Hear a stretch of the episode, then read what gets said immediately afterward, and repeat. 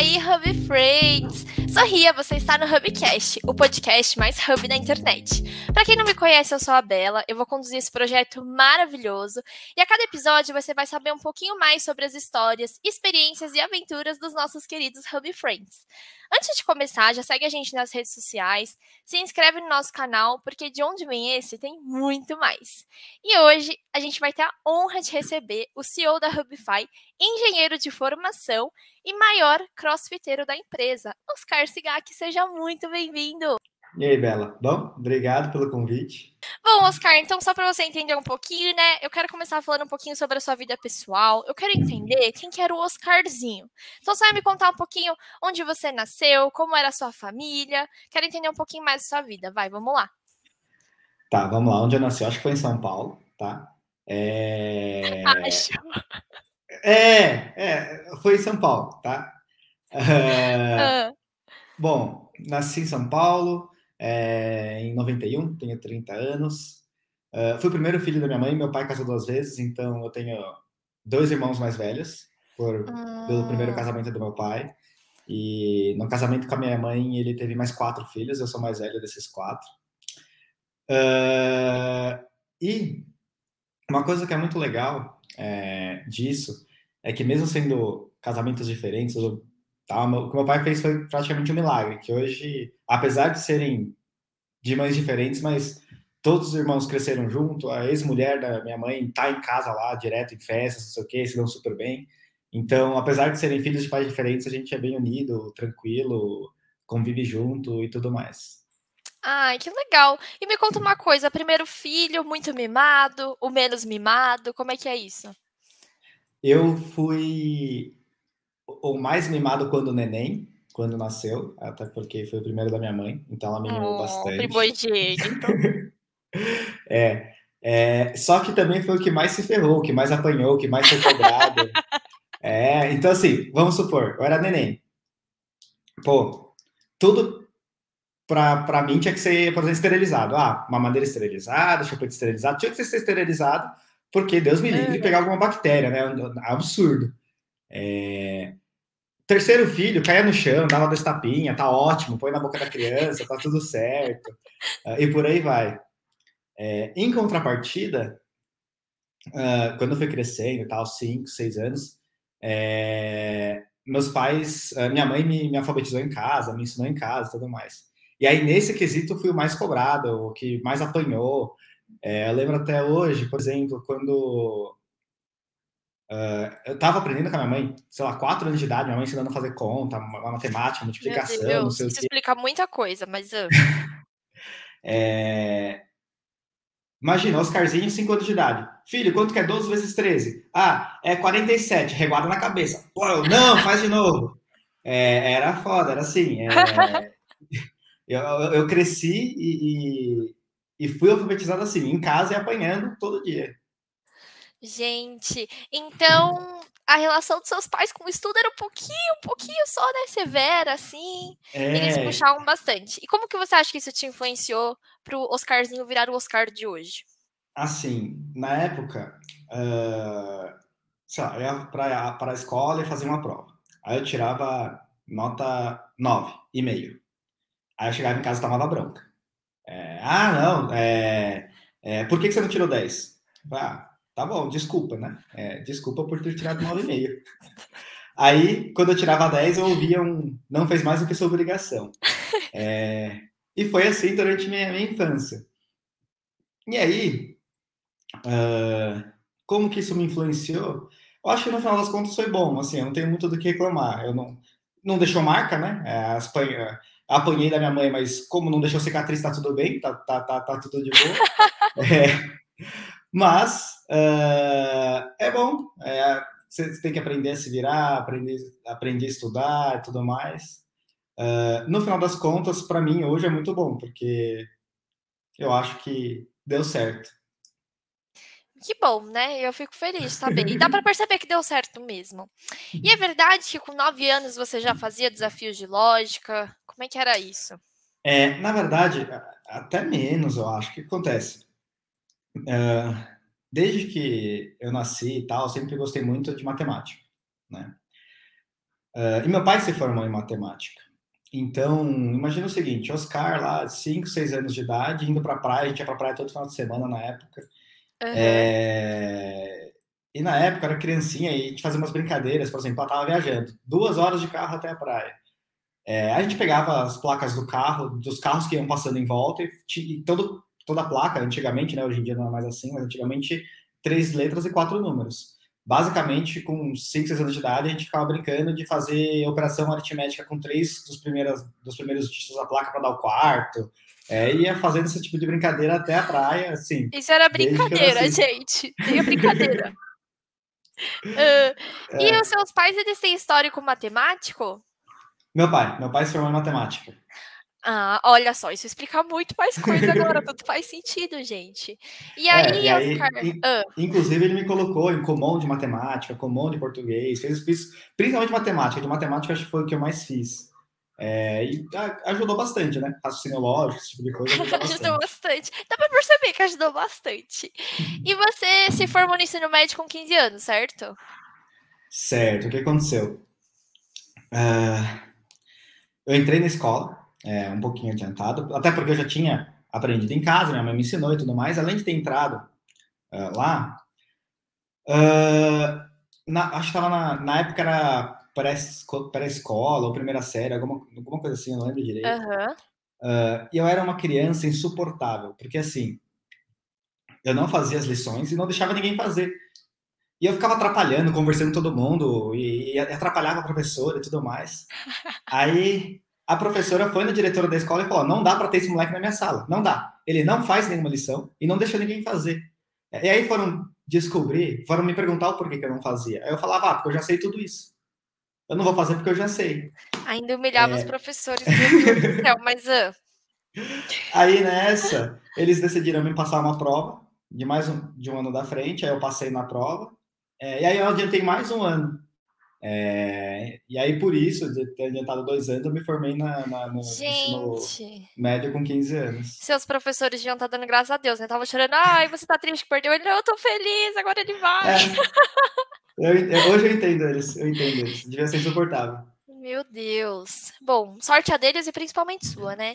E como que era o Pequeno Oscar na época da escola? Como é que foi isso? Você também já estava mais avançado que a sua turma? É, ou, tipo, é. isso começou depois dos comuns?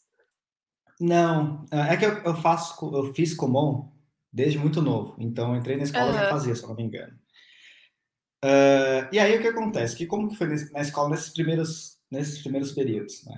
É, imagina o seguinte, eu sou uma pessoa de estatura muito baixa. Hoje em dia. Hoje em dia, para quem não sabe, eu tenho 1,63 de altura. Sou uma pessoa baixa. É, agora imagina eu, com 6 anos de idade, convivendo com as pessoas de 8 anos. Oscarzinho! Então era muito menor que todo mundo da minha sala. Muito menor. E aí o começo foi difícil. Por quê? Porque eu era muito pequeno. O pessoal fazia bullying, me batia, não sei o quê. É... Só que durou, sei lá, duas, três semanas. Porque eu era uma criança meio, meio, meio doida, assim. Meio... É que, qual foi a minha ideia naquela época? Falei, cara, eu tô apanhando na escola ah, e não consigo bater, né? Eu sou muito menor que todo mundo. O que, que eu decidi fazer? Eu lembro que minha mãe tinha uma época, tinha uma fábrica de costura. Uh, uh, peguei, medo, quebrei. Mas, uh... eu, eu tinha um cofrinho lá com umas moedinhas guardadas, quebrei meu cofrinho, pedi para minha mãe levar numa loja de doces, de loja de atacado, comprei um monte de doce, e aí eu comecei a vender doce para as funcionárias da minha mãe. Uh, e juntar uma graninha. Depois de umas duas, três semanas juntando essa graninha, uh, fui para a escola e comecei a pagar os alunos da quinta série para bater em quem me batia na primeira série. Meu é, Deus! É, parei de sofrer bullying. Olha só que lindo. Isso aconteceu, sei lá, por umas duas, três semanas. Gente. Aí eu comecei. Não, não pagava em dinheiro, mas comprava lanche, comprava salgadinho, comprava bala, comprava não sei o quê. Aí a, o pessoal mais velho batia quem me batia da minha sala e pararam de me bater. Você virou parceiro deles real, assim, eles viraram seus seguranças no horário do intervalo. É. Você andava é. assim, sempre tinha alguém ali do quinto ano com você. Nossa, gente. Bom, eu tô sem palavras. Mas a gente guarda para a gente continuar um pouquinho mais essa conversa depois do primeiro intervalo. Mas já fica a dica, pessoal. Se vocês conhecem alguém que sofre bullying, pague uma pessoa para te ajudar. Brincadeira, brincadeira, por favor, não leve isso a sério. Mas é isso, gente. Vamos pro nosso primeiro intervalo e já já a gente volta. Ei, você! Sim, você mesmo! Tá afim de ser o mais novo ou a mais nova Hub Friend? Então espia as nossas vagas na Gup. Estamos com muitas oportunidades para você desde estágio a analista, viu? Ah, sem contar que todas as vagas são remotas, então não importa onde você esteja, a Hubify é o lugar para você. Acesse agora www.hubify.gup e se inscreva por lá. Esperamos por você! Voltamos. Agora a gente vai falar um pouquinho sobre estudos, então, Oscar. Já entendi um pouquinho sobre o Oscarzinho. Agora eu quero entender um pouquinho na fase em que você escolheu o seu curso da faculdade, como é que foi o processo? Você tinha algum sonho específico? Como é que foi isso? Tá, vamos lá. Uh, quando eu estava no segundo colegial, por ali, é, primeiro, segundo colegial, eu estava pensando o que, que, eu queria fazer da minha vida e tal. Uhum. Aí, como eu sempre tive muita facilidade em matemática, eu pensei, vou fazer matemática, né? É, sou bom nisso, deve dar certo. E aí eu lembro até hoje, meu pai chegou para mim um dia e disse: É, tá bom, vai lá, faz matemática, legal. É, eu te levo uma cesta básica todo mês, não tem problema. Aí eu falei: Eita, né? É, por quê? Ele falou: Ah, porque se você fizer matemática, ou você vai trabalhar com pesquisa ou virar professor. Uh, é isso que você quer? Eu falei: Com certeza não. É... E aí ele falou: Então, você tem que fazer o contrário, você tem que fazer uma faculdade com base no que você imagina trabalhando um dia e tudo mais. Né? Uh, aí você falar para uma pessoa de 13, 14 anos o que, que ela quer fazer de trabalho quando ela crescesse, é foda, né? Com 18 é. já é difícil, quem dirá 14. Com 30 eu ainda não sei, mas imagina com 13. É... Aí, o que, que eu pensei? Eu pensei, pai, o que, que dá para eu fazer na área de exatas, que era meu forte, que eu pudesse deixar essa decisão para depois. Um dia eu decido. Ele falou: você pode fazer engenharia. Daí, entre as engenharias, a mais genérica e que mais dá para trabalhar com qualquer coisa depois é a engenharia de produção. Uh...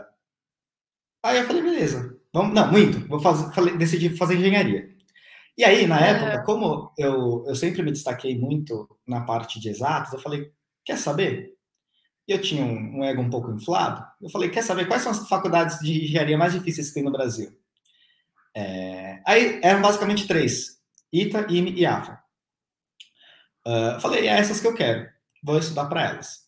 É, e aí, no meu terceiro colegial, eu fiz uh, um terceiro colegial específico para o vestibular do ITA, que é um... Eu lembro até hoje, eu tinha aula do terceiro colegial das sete da manhã até umas meio-dia, uhum. que eram aulas voltadas para a parte de humanas biológicas, que não caíam no ITA. Quer dizer, português caía, mas só.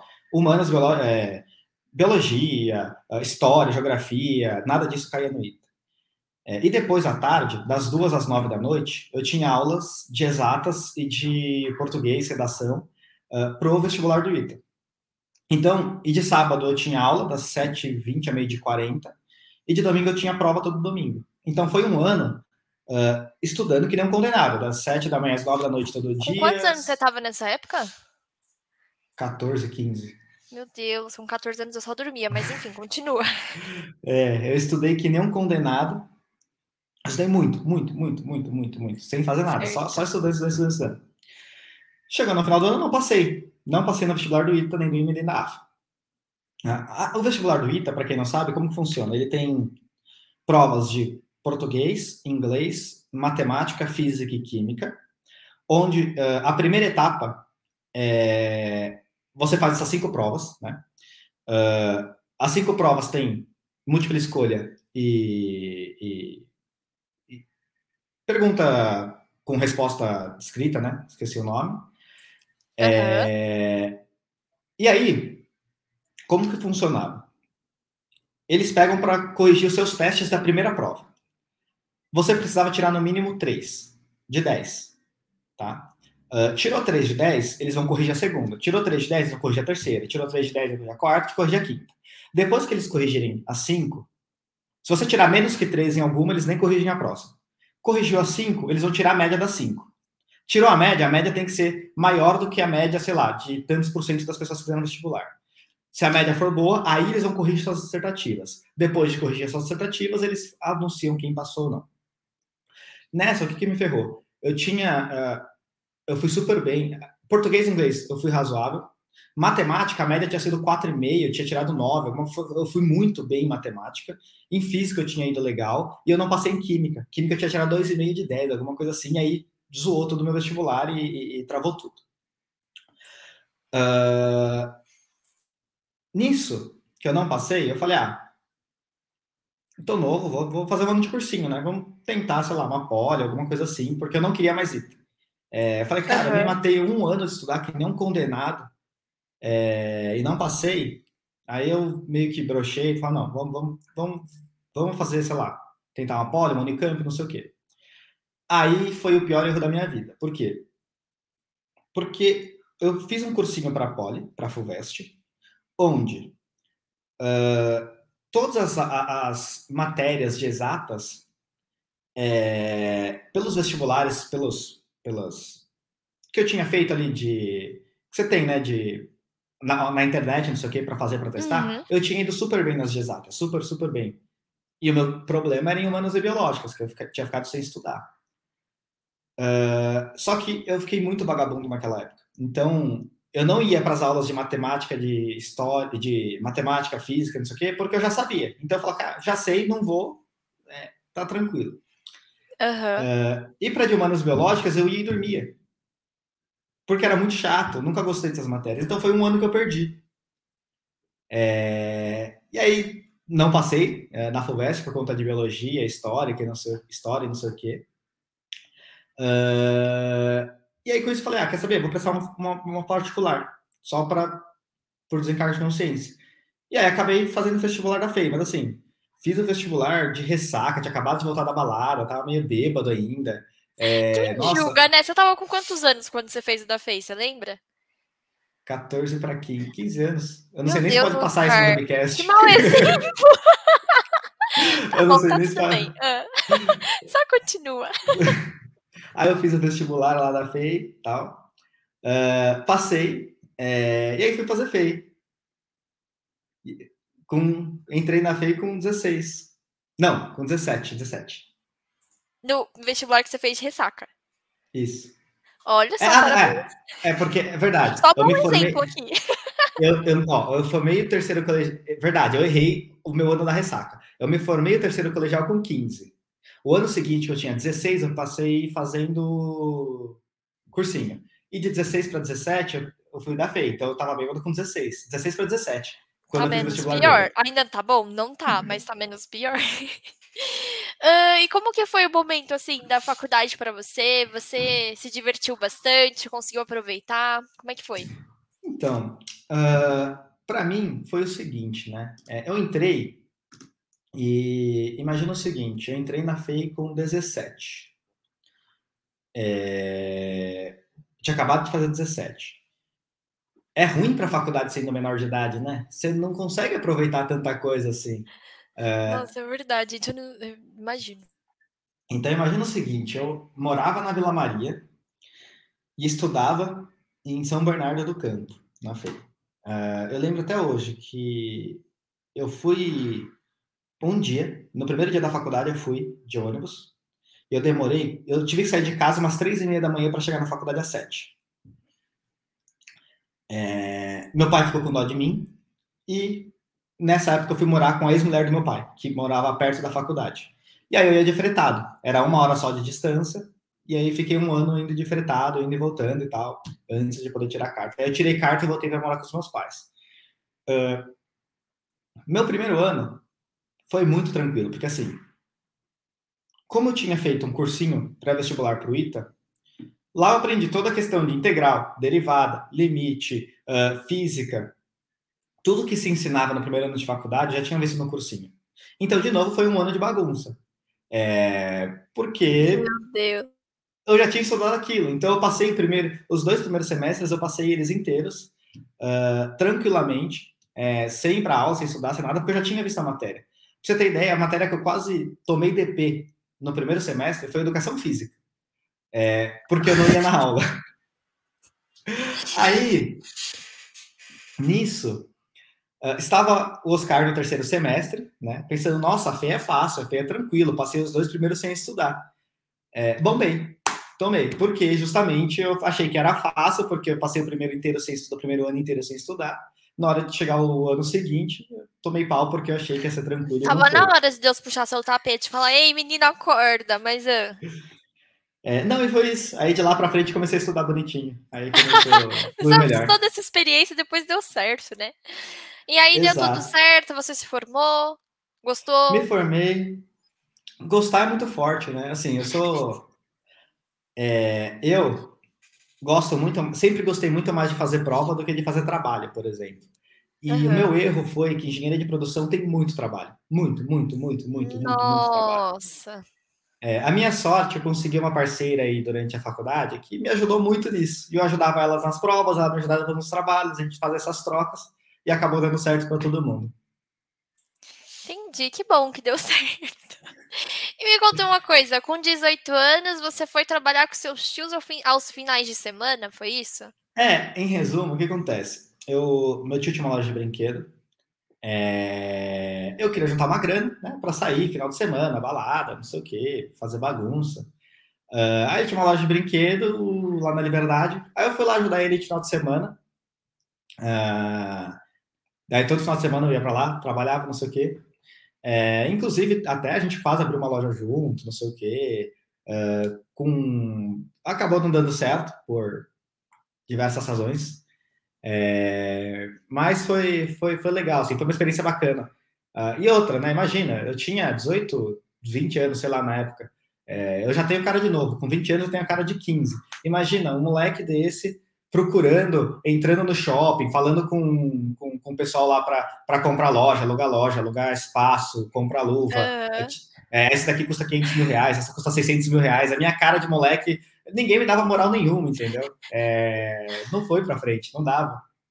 Mas olha só, a gente consegue ver uma evolução. Primeiro, o Oscarzinho criança, ele pagava as pessoas para baterem nas outras. Depois, o Oscar adulto, quase adulto, né? Era um jovem adulto, começou a ganhar dinheiro, mas para fazer bagunça, não mais para fazer isso. Então já teve uma evolução. Então você tem que ficar feliz com isso já. bom, Oscar, mas muito bom saber de que você teve essa evolução, então. Bom, a gente vai fazer o seguinte: a gente vai para o nosso segundo e último intervalo. E aí, quando a gente voltar, a gente vai entrar na parte do trabalho, né? Saber como que você chegou na Hubify. Então, até daqui a pouco. Nascemos como uma startup e durante anos o termo performance esteve presente em nosso nome. Mas agora, depois de 10 anos de mercado, mais de 80 clientes e chegando à marca de 100 colaboradores, entendemos que esse termo já não é suficiente para nos definir. Hoje, inauguramos uma nova era. Hubify, agência de marketing digital que gera prosperidade. Mas o que isso significa? Que somos a mola propulsora da estratégia de marketing digital dos nossos clientes. Nosso objetivo é fazer com que seus investimentos sejam cada vez mais assertivos e escaláveis, além de trazer os dados para a mesa Dessa forma, contribuímos com o crescimento saudável das empresas, impactando positivamente a vida de todos os envolvidos. Não é à toa que ganhamos o prêmio de Agência de Mudança de 2020 concedido pela RD Station. Este foi um reconhecimento do nosso papel na transformação digital de muitos clientes e parceiros. Tenho certeza que a nossa metodologia pode ser o que falta na sua estratégia. E aí, Bora embarcar nessa viagem com a gente? Voltamos para a nossa última parte, então vamos falar sobre trabalho. Como foi a sua procura por estágio? Você procurou em uma área em específico? Conta um pouquinho para a gente. Vamos lá. Estava eu na faculdade e aí alguém inventou que tem que fazer estágio para se formar, né? Não sei quem que inventou isso. Aí eu comecei a procurar. É, procurei, procurei, procurei, só que eu queria, por algum motivo, numa área muito específica, que era de fundo de investimento. Uhum. e aí eu comecei a procurar estágio em bancos de fundo de investimento. JP Morgan, Safra, por aí, vários bancos de investimentos aí que tinha no Brasil na época. Estamos falando de 10 anos atrás, 8 anos atrás, então é um pouco diferente do mercado de hoje. É, e aí fiz algumas entrevistas. E uma das entrevistas que eu fiz foi no Venture Capital. Venture Capital é fundo de investimento para aporte em empresas, uh, para aporte em empresa. Né? Fiz um chamava chamava Project A, é um fundo de investimento alemão. É, fiz a entrevista, uh, passei, inclusive foi, foi assim, uma das entrevistas mais doidas que eu fiz na vida. Era um francês doido lá, o cara era muito acelerado, muito acelerado. É, e foi uma das entrevistas, acho, mais difíceis que eu fiz na vida, que eu lá com meus 20 e poucos anos, uh, eu lembro até hoje, me fizeram algumas perguntas. Me fizeram, as perguntas que eles fizeram foi, quantos sapateiros existem na cidade de São Paulo? Cabeleireiros, quantos cabeleireiros existem na cidade de São Paulo? Fizeram a pergunta, quantas pizzarias tem em São Paulo? E me perguntaram, e a, e a mais difícil que fizeram para mim foi, se a gente parasse o mundo neste exato momento, Quantas bolinhas de golfe tem no ar? Gente. Assim, só, assim o que, só para explicar, esse tipo de pergunta é basicamente para entender o raciocínio lógico da pessoa. Então, por exemplo, ah, quantas cabeleireiras ou pizzarias tem em São Paulo? Você pode fazer uma resposta dessa com base em oferta ou demanda. Então, uh, uhum. temos, sei lá, tantos habitantes no, em São Paulo, sei lá, 12 milhões de habitantes em São Paulo, 10 milhões de habitantes em São Paulo, uh, tantos comem pizza sei lá, metade deles devem comer pizza, você come em média pizza uma vez por semana, então deve-se vender tantas pizzas por semana, para cada pizzaria deve conseguir fazer em média tantas pizzas por semana, com isso deve, ser, deve se existir tantas pizzarias no São Paulo por Mas semana. então você já começava chutando o um número, eles não te passavam nada, era só pergunta seca. Quantos cabeleireiros tem? Aí você falava, olha, você deve ter mais ou menos uns, sei lá, mil. Não, o que você precisa saber, o que você precisa saber é quanto, pelo menos o número de habitantes de São Paulo. Ah, tá. Eles, pelo menos se eles passam. Ah, que eu tava preocupada. Não, não. Você tinha que saber. Você tinha que saber. Você tinha... Ah, o número tinha. de habitantes em São Paulo. O número de habitantes em São ah, Paulo. Ah, tá. O número de habitantes. Beleza. Mas você tá falando, isso. por exemplo, de cabeleireiros. Como é que você fez isso? Cabeleireiro. Vamos lá. Você tem 10 milhões de habitantes em São Paulo. Vamos arredondar para ficar fácil a conta. 10 milhões de, de, de, de habitantes em São Paulo. Um, uma pessoa corta o cabelo a cada quantos dias? A cada 30 dias? Então, se a cada 30 dias uma pessoa corta, você tem 10 milhões de habitantes, 10 milhões, 1 milhão, 300 mil cortes por mês. Se você tem 300 mil cortes, não, minto. Você tem 10 milhões de cortes por mês. 10 milhões de cortes por mês, 30 mil cortes por dia. E aí você consegue. Quantos, quantos cortes por dia um cabeleireiro consegue fazer? Consegue fazer 8, 10? 8, 10 para 300 mil que você precisa num dia, você precisa de 30 mil é, salões de cabeleireiro no Brasil. No São Paulo, quer dizer. Nossa, é, gente. Mas assim, o ponto não é se realmente existem 300 mil, 500 mil ou mil salões. Era só entender é o raciocínio lógico. A linha de raciocínio. Nossa, é... Deus, isso falando bem rápido, né? Um negócio desse. Isso falando bem rápido, porque tem. É. Aí, na hora de explicar, por exemplo, eu expliquei classe social, tem classe social que tem condições de todo mês, tem classe social que não pode. E aí você vai fazendo tudo, tudo, toda essa, essa linha de raciocínio. Enfim, acabei passando nessa entrevista doida, não sei como. É... E aí, ele falou: Ó, gostei, faz sentido, uh, a gente quer te contratar, mas uh, não é uma vaga para o fundo de investimento. É uma vaga para uma das startups que a gente acabou de comprar, que a gente acabou de abrir aqui no Brasil. Uh, na, na, época, era uma empresa de mídia programática fran francesa, não. Não, era, era do Brasil mesmo. A, a, empresa de mídia programática tinha acabado de abrir no Brasil.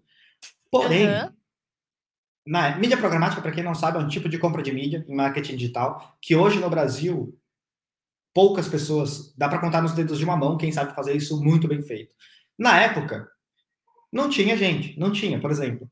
É, as plataformas que a gente usava eram todas gringas, uh, pagamentos, compra de mídia, tudo em dólar, tudo, tudo via fora do Brasil. Nossos treinamentos eram todos fora do Brasil. Então não tinha gente no Brasil qualificada para isso. É, e aí o cara tentou, vamos, vamos ver se dá certo, né? Já que ninguém está fazendo, vamos ver se a gente consegue fazer. Obviamente não deu. É, se é um negócio que hoje em dia ninguém sabe fazer, imagina oito anos atrás. Era, foi, foi um caos. Uh, e na época, eles tinham comprado também e aberto no Brasil uma agência de analytics e research que era francesa. Era uma agência muito grande na França que eles trouxeram para o Brasil. Uhum. Uh, e, e, aí tinha essas duas agências embaixo dessa, desse fundo de investimento. Uma focada em programática e outra focada em search. E eles falaram: ah, como são duas que conseguem unir forças ali e ser e, e trabalhar de maneira de maneira legal entre elas, vamos juntar as duas empresas. E aí eles juntaram as duas. E foi na época que eu acabei me especializando e aprendendo muito mais a parte search, analytics, uh, atribuição e tudo mais, é, por conta dessa junção. E aí também, nossos treinamentos eram todos com a França, a plataforma francesa, muito Nossa, legal, por sinal, dava bastante... Era, era bem legal. É, e aí, na época, inclusive, eu fiquei até responsável por... Tinha uma plataforma eh, de atribuição de, de, conversão lá da França, que eles trouxeram para o Brasil, eu fiquei responsável por, por, por, tocar, montar escopo, trabalhar com ela e tudo mais, foi bem legal. É... Você tinha que ter contato com a é... equipe da França ou era tudo aqui no Brasil, era só a plataforma? Não, Aí vocês conversavam em inglês ou você fala um pouquinho de francês? Uh, nada, de, nada de francês e pouco de inglês. É, a gente se comunicava basicamente através. Não, era brincadeira, brincadeira. A gente, a gente se comunicava em inglês. Era mímica. Entendi, vocês falam tudo em inglês. E como é que foi assim para você? Você gostava do trabalho? Você estava pensando em crescer lá dentro? Você fez alguma coisa para se destacar? Como é que foi? Mas, não, acho que assim, é... eu sempre fui uh, uma pessoa que aprende muito rápido, independente do que seja. Assim, obviamente, né? É, não me vem falar de qual a capital da Áustria, não sei, isso eu não vou aprender rápido de jeito nenhum. Mas a parte de raciocínio lógico eu pego muito rápido. Uh, e o segundo ponto é que eu sempre trabalhei muito, né? É, não, acho que em nenhum dos meus empregos eu trabalhava oito horas por dia, sempre trabalhava muito mais. E me ajudou muito.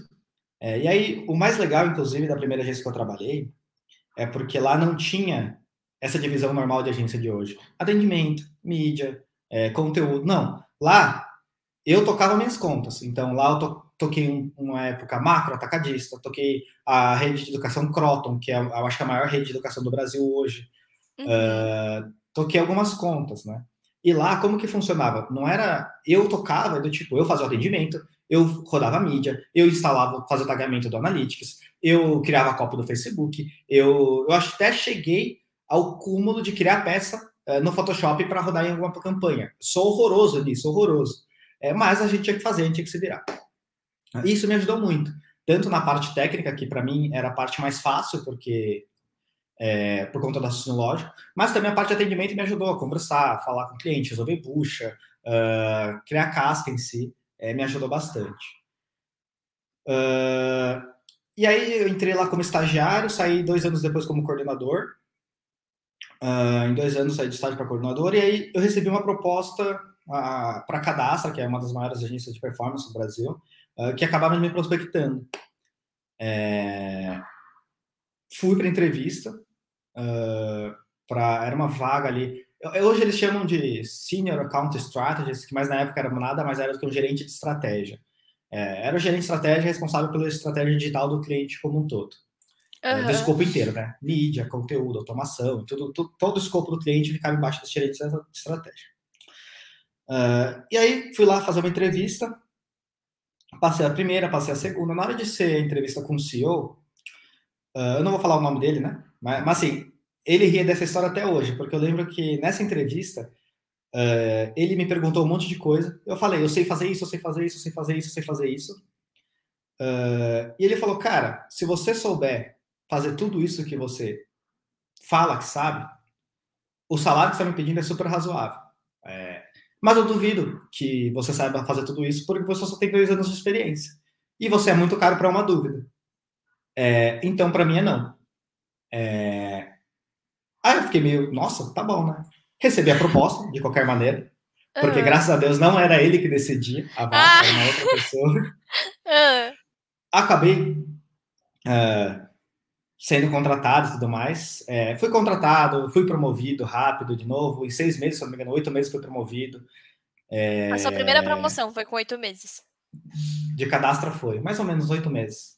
Você foi lá e você é. pra ele, olha aqui, ó, consegui, te provei que eu sei. Na é, lá, na hora não, mas eu tomando cerveja depois eu falei, tá vendo? Tá e vendo? O pior, que, o pior que ele nem lembrava que ele tinha me falado isso, que eu era muito cara pra ah. Depois trocando... Vou falar nada, mas. Pois é, é, mas deu certo, fui contratado, fui promovido. Uh, lá toquei uh, alguns feitos bem legais. Eu toquei basicamente Vivo por um ano, um ano e pouco. A Vivo contratava cadastra para duas unidades de negócio, B2C e B2B, eu tocava B2B. É, e depois, uh, a diretora que tocava a conta da Smiles, que é o plano de fidelidade da Gol, teve que sair de licença maternidade e acabou ficando comigo essa conta. Eu fui e toquei mais um ano, um ano e pouco de Smiles. Entendi. Você ficou quanto tempo mais ou menos na cadastra? Uns dois anos e meio. E aí, eu sei que depois disso, em algum momento ali surgiu a oportunidade para vir para a Hubify, certo? Que na época era Elefante Verde. Como que foi isso? Porque basicamente quem trabalhava aqui era o Caio, né? Para quem não sabe, o Caio Sigak, ele é primo do Oscar. Conta um pouquinho pra gente como que surgiu essa oportunidade para você sair da cadastra. Isso. Uh, o Caio, é... ele é meu primo, então ele estava lá na casa dos meus pais com uma certa frequência, né? Uh, e aí ele sempre, a gente sempre trocava ideia de trabalho, tudo mais, tudo mais uh, falava uhum. com, com que eu trabalhava, como eu trabalhava e tal. Uh, e aí, durante esse, esse tempo, uh, eu já vinha conversando com ele. Ele já, eu fiz algumas palestras, alguns treinamentos para a equipe da Elefante Verde na época. É, isso um, dois anos antes de vir para a Hubify, né? É, fiquei, dei uns treinamentos e tal. Uh, e aí, numa da, do, em um dos momentos da, da já era Hubify na época, é, teve um rolo ali de vende a empresa, não vende, tá, deu ali alguns, algum rolo assim. E aí eles falaram, quer saber? Vamos trazer alguém de mercado para ajudar a gente, porque na época acontecia. O Caio, ele é formado em TI. O background dele era TI. E até então, a Elefante Verde era uma startup com uma plataforma de tecnologia. O Fábio, que era outro sócio da operação, ele é advogado, ele formou em advocacia. Então, na prática, nenhum dos dois tinha conhecimento uh, do mercado de marketing digital. Uhum. É, e aí eles falaram, meu, vamos contratar alguém com esse background para ajudar a gente? E aí foi nesse momento que ele me procurou. É, eu participei da entrevista como qualquer outra pessoa, inclusive tinham outras pessoas na entrevista também. É, eles conversavam com outras pessoas.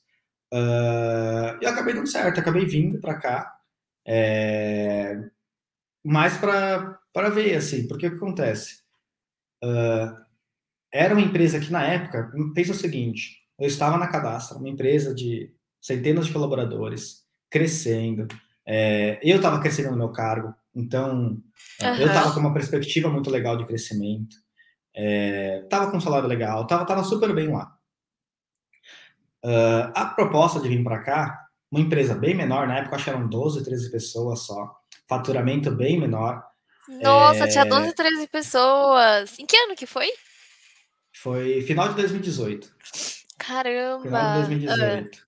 É, aí, era basicamente que eu. Era um risco, né? Porque sai de um lugar estruturado, crescendo, organizado, tudo bonitinho, para uma empresa bem menor, que ainda estava se consolidando e crescendo, uh, falei, ah, quer saber? Eu moro com meus pais ainda, não tenho, é, não tenho filho, não tenho nenhum gasto, uhum. ninguém depende de mim, sabe? Eu não tenho que manter uma casa, eu tenho que manter nada disso. É, não tenho nada a perder. Se for e der errado, eu volto para São Paulo e procuro um outro emprego, não tem problema. Uh, e acabei vindo. É, e que bom que deu tudo certo. Estamos crescendo aí, chegamos aí, sei lá quantos não sei, 120, 130 quilômetros, sei lá quantos são já. é, mas tá, tá, que bom que eu acho que tá dando certo. A gente já percebeu duas coisas sobre a família Sigak, né? Porque a gente também teve a Carol aqui pouco antes de você. Extremamente analíticos e muito tranquilos, né? Ah, se não der certo, eu volto para São Paulo e tá tudo bem, né? Aquela história de é sobre isso, tá tudo bem. Mas tudo é. certo. Uma coisa que eu queria entender agora, Oscar, assim, para você, o que, que, você acha que mais mudou na Hub Fight quando você entrou para o que você tá vendo agora? Tirando o número de pessoas. Nossa, antes era assim, é, eu vou usar a palavra desesperador porque eu acho que não veio nenhuma palavra melhor na cabeça. Tá? É, era, era, era engraçado. Chegava a ser engraçado, chegava a ser cômico. É, mas eu acho que principalmente é desestruturado. Não só uma área específica, mas assim, a empresa como um todo era desestruturada. É, e que bom que era, né? Porque significa que a gente conseguiu arrumar bastante coisa para conseguir chegar no patamar que a gente está hoje. Uhum. É, e que bom que ainda existem coisas desestruturadas, porque significa que ainda tem trabalho para ser feito. É, mas eu acho que tem alguns, alguns pontos, desde organização como um todo da empresa, até, por exemplo, na época, a gente não tinha planejamento para um mês, para dois meses, o que dirá para um, dois anos. Não tinha como, a gente estava, sabe, não, não, era impossível. Hoje em dia, a gente já consegue uhum. montar um planejamento de um, dois anos, três no máximo, a gente consegue, mas a gente consegue já se planejar e se organizar para isso, né? Uh, que mais tem diferente? As pessoas, isso é um lado ruim de, acho que, do crescimento, que quando eu entrei, pelo fato de ser muito pouca gente, você tinha o um contato muito próximo com todo mundo. Então você conseguia estar tá trabalhando, terminou o trabalho, gente, vamos todo mundo tomar uma hoje? Vamos. E Principalmente no escritório, né? Exato. Hoje em dia, mesmo se a gente voltasse, mesmo se a gente voltasse para o escritório hoje, não ia ter como ter a mesma proximidade Tem que alugar o lugar. Pessoas. Exato. e ainda não vai ser suficiente para falar com todo mundo. Exatamente. Hoje em dia, se vamos pegar 130 pessoas da, da, da, da Hubify e vamos para uma balada. É capaz de você trombar com gente lá e achar que nem é da Hubify, trocar ideias, pagar bebida, sabe? É, não, não, não dá, é muita gente. Pagar uma bebida para pessoa descobrir que ela não trabalha na agência, né? Se for todo mundo assim, sem fechar o Pô, lugar. Também. Pô, você chega em alguém e descobre que é da agência, sabe? É muita gente. É muita gente. Ai, é, completamente diferente lá atrás, que eram 12 pessoas, super unidas, estava todo mundo junto o tempo inteiro, vai para lá, vai para cá, todo mundo junto. Hoje em dia não tem como mais fazer isso. Então Sim. tem um lado negativo também disso. Mas tem muita coisa boa também, né? É legal poder ver essa evolução. é. E eu me fala uma coisa: gestão de pessoas. O que você fala e o que você aplica? Eita. Gestão de pessoas. É, é, eu, eu, eu aplico é, é muito difícil isso, porque assim, uh, uma coisa que eu aprendi é, na Hubify, tá? É que nem todo mundo é Oscar. Por que, que eu quero dizer isso? Porque assim, oh. como que eu fui treinado durante a vida? Não, treinado não, mas como que eu, eu, eu cheguei onde eu tô hoje? Na primeira empresa que eu trabalhei, desde estagiário, eu tinha muita autonomia para fazer o que eu quisesse. Imagina o seguinte, eu era responsável pela conta eu não tinha ninguém para resolver meus BO. Sabe? Era eu e eu e eu, e vamos que vamos, e tocar tudo. E se eu não sei, eu aprendo, eu faço um curso, eu estudo, eu procuro no Google, eu me viro uhum. e dou meus pulos. É, e eu acionava meu chefe, ele muito, muito, muito, muito pouco. Quando eu fui para cadastro, imagina o seguinte: é, eu fui tocar, quando eu fui tocar a conta da Smiles, é, a diretora, eu, eu fui para entrar no lugar de uma diretora, então eu estava como gerente, então eu não tinha um diretor. Uh, e era uma conta que quem essa diretora respondia para o CEO da cadastra. Porém, o CEO da cadastra, é, ele é dono de um grupo de umas três, quatro empresas. Então, uhum. pensa o seguinte: qual que é o tempo que ele tinha disponível para dedicar para uma conta de uma das agências dele? Era muito pouco, muito pouco. Então, meio que eu estava ali com um, um, uma responsabilidade de diretor uh, e tendo que me virar. Se eu não sei, tenho que me virar também. Então, é, e aí não era mais do tipo, eu não sei instalar uma tag, como que eu faço? Não, eu tenho que aprovar, aprovar um budget. Eu tenho que, sei lá, uh, cliente quer viajar para não sei onde, custa 10 mil reais, tem que passar no meu cartão de crédito. Passa, depois eu reembolso, não quero nem saber. E acabava que todas as decisões ficaram comigo. Eu lembrei do seu dilema. Quanto menos trabalho, problema você estiver levando para o seu chefe, melhor você está fazendo o seu trabalho, certo? Esse era exato, é? exato. É, é e, aí nesse sentido, tipo, eu não levava problema para ninguém. Eu me virava, resolvi, se desse bucha, beleza, paciência é, uhum. acaba com, com, com, com, os meus, com as minhas responsabilidades. É, então, assim, esse foi o meu jeito de trabalhar. E pelo fato de eu trabalhar assim, do tipo, eu vou resolver meus BOs, eu acionava muito pouco meus gestores, meus gestores também não, não eram muito próximos de mim nesse sentido. Então eu tinha muito pouco feedback. Eu acho que no período de cadastro, com, quando eu estava na conta 10 mais, eu acho que eu recebi um feedback durante um ano e meio, dois anos, dois uhum. no máximo. É, então eu também não tinha isso. Só que eu estava sendo promovido constantemente. Então, para mim, eu estava fazendo um bom trabalho. Para mim, a ausência de feedback era uma coisa boa, significa que eu não estou fazendo bosta. É, então, para mim, essa questão de, de ter autonomia para fazer basicamente o que eu quisesse me ajudou muito, me ajudou a crescer demais. Então, eu fazia o que eu queria, não recebia reclamação, estava sendo promovido. Quando eu vim para Hubify, eu descobri que nem todo mundo é Oscar. Por isso que eu quis dizer que nem todo mundo é Oscar. Nem todo mundo. É, nem todo mundo consegue trabalhar com alto grau de autonomia, do tipo se vira. Ou até mesmo nem todo mundo. É, as pessoas, muitas elas precisam do, de, de, de um, do, do, do, reforço positivo ali. É, ó, oh, parabéns pelo trabalho, foi legal, não sei o quê. Tem gente que isso importa. Uhum. Mim, é que para mim nunca importou. É, e é isso que eu quero dizer com, sabe, Sim. As pessoas, nem todo mundo é os caras, precisa elogiar, ó, oh, isso aqui foi legal, parabéns, isso aqui. É isso que eu estou trabalhando para fazer melhor. É, é mais ou menos isso. Então isso já emenda em uma pergunta que eu tinha para você, que é qual que é o maior desafio para você, né? Ou foi o maior desafio para você dentro da Hubify? Você acha que é esse, tipo, saber lidar com as pessoas e entender que às vezes tentar entrar na cabeça dela para entender como ela pensa para você conseguir ajudar? Acho que são dois dos principais desafios. É, de pessoas, sim, é esse. É um time muito grande. É, é conseguir desenvolver muito bem. A, não dá para eu parar minha agenda e, e, querer desenvolver todos os 130 colaboradores. É completamente desumano. Sim, é, sim. Então, tem que focar muito em desenvolver as pessoas que estão diretamente abaixo de mim. É, e isso é trabalhoso, né? É, até porque são pessoas diferentes, com skills diferentes, com comportamentos diferentes, cada uma trabalha de um jeito. Uh, esse é um desafio.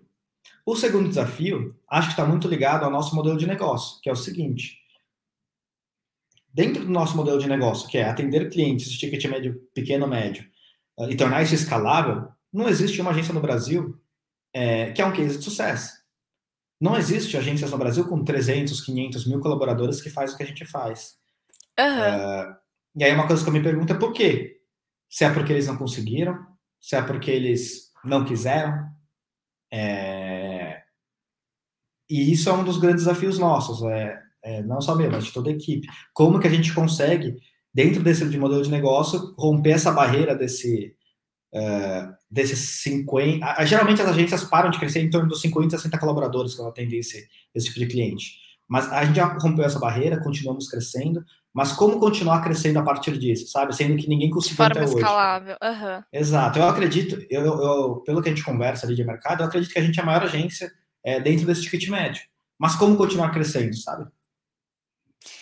Entendi. E assim, o que, que te dá mais satisfação no seu trabalho? É talvez esse desafio também de encontrar essas soluções, né? Os Carzinho sempre foi focado em ser mais analítico, resolver problemas. É, acho que o que, o que me, me dá mais satisfação no trabalho é ter desafio. Se não tem desafio, não tá legal. Se não tá legal, eu mudo de trabalho. É... Ai, que bom que não falta aqui na Hubify, então. exato, exato. Eu, eu gosto de, de, desafio. Então, assim, eu nunca fui uma pessoa que gostou de, sabe, é, entrar oito horas por dia, bater ponto, uh, trabalhar as oito horas, resolver ali, é, bater cartão e ir embora. É, eu gosto de resolver bucha. Então, assim, uma coisa que é, me dá satisfação hoje é ver, por exemplo, que as metas que a gente traçou no começo de 2021 a gente está batendo esse ano, num ano difícil, pandemia, uhum. tudo mais, tá dando certo, tá funcionando, significa que a gente está no, no, caminho certo, né? É, sabendo que as metas que a gente desenhou lá atrás eram super desafiadoras para esse ano, e mesmo assim está dando certo. A mesma coisa vai ser para 2022. A gente vai desenhar as metas, vai ser uma meta que eu vou olhar e vou falar, eita, ferrou. É, e, não, e chegou no, vai chegar no final do ano que vem e falar, olha, batemos. É, e é isso que, que, que, me motiva, ver que está crescendo, está dando certo uh, e que está funcionando. E quais vão ser seus sonhos daqui para frente? Resolver mais bucha? O que, que vai ser? Acho que tá bom de bucha já. é... Vai ser desafio, né? Tá bom. É, acho assim, meus sonhos daqui para frente, essa pergunta é difícil. Uh... Eu não sei nem responder isso aqui, Isabela. É. Geralmente todo mundo dá uma empacadinha nela para te tranquilizar. Mas reflita, vai. Você tem raciocínio lógico rápido aí, então já pense sobre isso. Quais são os seus sonhos daqui para frente? Pode ser de forma geral, não precisa ser só no profissional, mas quais são talvez as suas metas? O que, que você quer daqui para frente? O que, que você busca? Eu acho que assim, uma coisa que, que eu venho querendo faz um tempo. Eu vou continuar querendo enquanto não der certo, a gente continua, né? É, brigando por isso que é ficar mais tranquilo, no sentido de uh, poder sair de férias um mês e desligar o notebook e saber que nada vai dar Fazer errado. detox digital. É, exato. É, é porque assim, pensa o seguinte, desde que eu comecei a trabalhar, sei lá, oito anos atrás, eu nunca tirei uma férias mais longas do que uma semana. É... Eu acho que isso é, um, é uma coisa que eu gostaria de fazer, tirar dar uma descansada, assim. É, não só dar uma descansada do tipo, ah, eu quero passar um mês de férias. Não, não é. É, é ter, é, é estar descansado ao ponto de falar, meu, vou ficar tranquilo porque eu sei que vai ter gente para resolver, sabe? Uh, mesmo as, uhum. essas férias que eu tirei de uma semana e tudo mais, às vezes que eu tirei, eu ainda viajava com o celular, o dia inteiro no WhatsApp, respondendo WhatsApp, olhando e-mail. Então, não está necessariamente relacionado a ficar um mês viajando e sim poder falar, não, eu vou folgar esse mês, e, e ou que seja uma semana, e realmente não olhar nada. É, eu acho que, que para mim é o que faria diferença para os próximos um, dois anos, sei lá. Sua hora há de chegar, Oscar, tenho certeza disso. Só continua fazendo o que está fazendo, gerindo as pessoas direitinho, que daqui a pouco você vai conseguir fazer isso. É, é um sonho interessante, assim, vai dar certo. Agora, a gente vai para o nosso último quadro, antes de finalizar o nosso Hubcast, que é sobre o bate-bola. Basicamente, eu vou te fazer algumas perguntas e você vai me responder o que, que você acha mais indicado. Então, um livro. Pode ser o da sua vida, por exemplo, que você mais assim, gostou de assim, ler. Tem um livro que eu gostei bastante de ler, mas ele é meio polêmico, que é o Sonho Grande, do Paulo Lehmann. É, é, é, é ele é polêmico por quê? Porque é muito aquele negócio da meritocracia, blá blá blá. Ah, que, tá, entendi. Que é um pouco polêmico hoje em dia. É... Mas eu gostei de como ele foi escrito, eu gostei da história dele. Uh, tem muita coisa ali que dá para tirar de legal. Para uma evolução, assim, de autoconhecimento nesse sentido? Não necessariamente, assim, eu, eu, gostei mais do livro como um conto de histórias, do tipo, do que, que ele fazia, de como que funcionava. Oh. Tem, tem, tem, muitas histórias curiosas de como que ele trabalhava, só que assim, hoje em dia, se as pessoas fizessem um terço que está no livro, seriam presas, eu acho. É, mas, eu achei bem curioso, achei bem, bem curioso, Entendi. acho que essa, essa é palavra. O nosso Hubcast ele é mais educativo nesse sentido. Então fica a dica, pessoal, assistir aí dos líderes, que vocês vão aprender bastante também, mas já fica a dica do livro. O filme da sua vida. Assim, eu nunca fui muito de fã de filme, assim, e tal. É, eu assisto, porque é legalzinho, mas eu não sou aquele cinéfilo absurdo. Uh, hoje em dia eu tenho assistido muito Marvel e tal, mas tem, se tem um filme que eu acho muito legal, na verdade é um conjunto de filmes, são os filmes do Leonardo DiCaprio. É, Prenda-me Ser Capaz, A Ilha do Medo é espetacular, é, todos os filmes assim que é tem aquele plot, aquele plot twist no final que você fica sem entender nada, precisa assistir umas três vezes o filme de novo para começar a entender o que estava querendo dizer o final do, da, uhum. esse, esse, filme de, esse tipo de filme eu gosto. E uma música? Esse é mais difícil, porque eu não sou. Eu não ouço muita música. Todo mundo tem dificuldade nesse também. Ah, você não escuta muita música, Oscar? Fala logo uma música. Esse eu não sei mesmo. Pode Esse ser uma banda. Não, não pode pular, tem que falar uma música. Pensa, uma tem banda. que você gosta. Pode, uma pode, ser, pode ser. Jorge Matheus, Jorge Matheus, eu gosto de Jorge Matheus. não precisa explicar, tá bom. Ai, Oscar, é isso. Eu quero agradecer demais sua participação aqui com a gente. Eu tenho certeza que a sua história, com todos os detalhes dela, vai inspirar muita gente. E eu quero saber se você tem algum último recadinho para deixar para o pessoal que está assistindo e ouvindo. Não. É isso. Obrigado pelo convite. E bora para 2022, né? Bora crescer cada vez mais. Bom, pessoal, assim a gente termina mais um Hubcast dessa temporada, o podcast mais hub da internet. Obrigada pela companhia, compartilhamento e até a próxima. Um beijo.